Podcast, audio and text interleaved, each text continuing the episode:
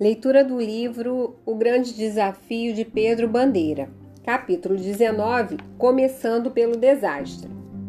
Barbosa estava cansado. Aquele tinha sido um dia duro e ele não conseguira avançar nem um pouco nas investigações. Seu expediente já estava encerrado e ele poderia tomar uma cerveja antes de ir para casa. Mas as dúvidas daqueles dois meninos tinham deixado o policial mais que intrigado. Levou a mão ao pescoço para afrouxar a gravata. Procurou no bolso. Droga, onde fui botar esse diabo de gravata? Devo ter deixado na viatura.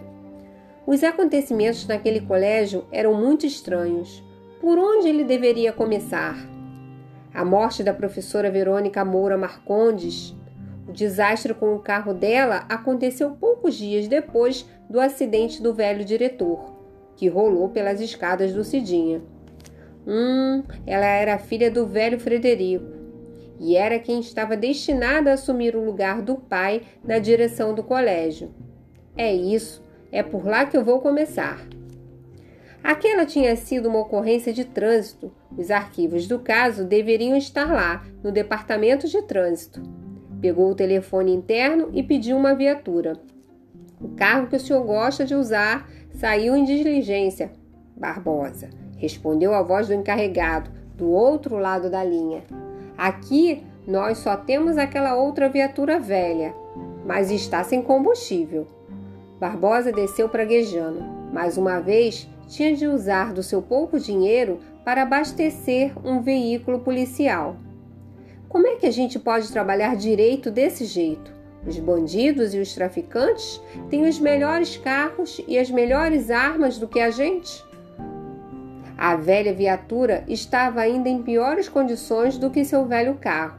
Barbosa saiu batendo lata, abasteceu o tanque com o mínimo possível de gasolina e tomou a avenida na direção do departamento de trânsito. Mãe, você tem certeza de que aquele era o quarto certo? E eu não me enganei de quarto? Não, filho. Eu verifiquei na papeleta pendurada na porta. Estava escrito Frederico Moura e foi lá dentro daquele quarto que eu fui te buscar. Mas afinal de contas, Tony, você conseguiu ou não conseguiu falar com o professor? O rapaz mal conseguia esconder a excitação. Não, Carla, eu não falei com o professor. Ele ainda está em coma? Não sei se o professor Frederico está em coma ou não. Aquele paciente que está no quarto não é ele. Como? O paciente que está deitado lá, todo engessado, é careca. Os lábios de Carla abriram-se espantados, enquanto a menina lembrava da figura alta do diretor do Cidinha, sempre com sua vasta cabeleira grisalha, despenteada, como um maestro italiano mas o pior não é isso, pessoal. Continuava Tony, quase atropelando as palavras. Mãe, os aparelhos de cada unidade de terapia intensiva estão ligados a uma central qualquer fora do quarto? Não, Tony.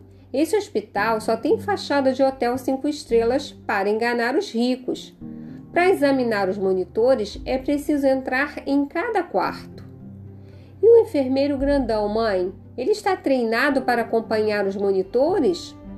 Haha, se aquele cara é um enfermeiro, eu sou a rainha de Sabá.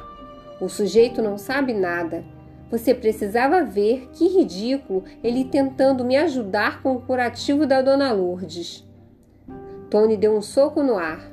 Boa! Então talvez ainda haja tempo para salvar o professor Frederico. O que você está dizendo? Eu ouvi o barulho do monitor, dos batimentos cardíacos, igualzinho no cinema. O careca que está naquele quarto acabou de morrer. Convencer um plantonista do departamento de trânsito àquela hora tão tardia não era tarefa das mais fáceis. Barbosa teve de usar muito mais do que sua voz de trovão para conseguir que o sonolento funcionário fosse buscar a pasta da ocorrência que ele queria. Vai ser difícil. Esse inquérito está uma bagunça. O secretário fica fazendo discurso na televisão dizendo que vai informatizar tudo.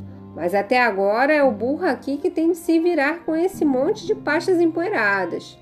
E sabe, Eu tenho alergia. Se eu conseguisse fazer transferência para o setor de multas, ah, sim, aquilo é que é mamata. Explique melhor, Tony. Aquele homem morreu e não era o velho? E o que tem a ver a morte dele com. Agora não tenho tempo, mãe. Preciso entrar de novo no hospital. Será que há um jeito de verificar a ficha de entrada do professor Frederico? Marta balançou a cabeça. Talvez fosse até fácil, Tony. Os registros ficam no sistema de computadores e há terminais em todos os corredores. Ótimo, mãe. Ficou fácil. Fácil nada. Eu não sei mexer em computador. Barbosa folheou o processo do acidente da professora Verônica Moura Marcondes. Viu as fotos da polícia técnica. Estava tudo ali. O carro perdera a direção, romper uma mureta de proteção e cair em um barranco de 10 metros de altura. Ficou por um longo tempo fitando as fotos do cadáver, ensanguentado em meio às ferragens retorcidas. Procurou pela perícia no automóvel. Não havia detalhes. O caso havia sido encerrado como de rotina. Preciso ver esse carro.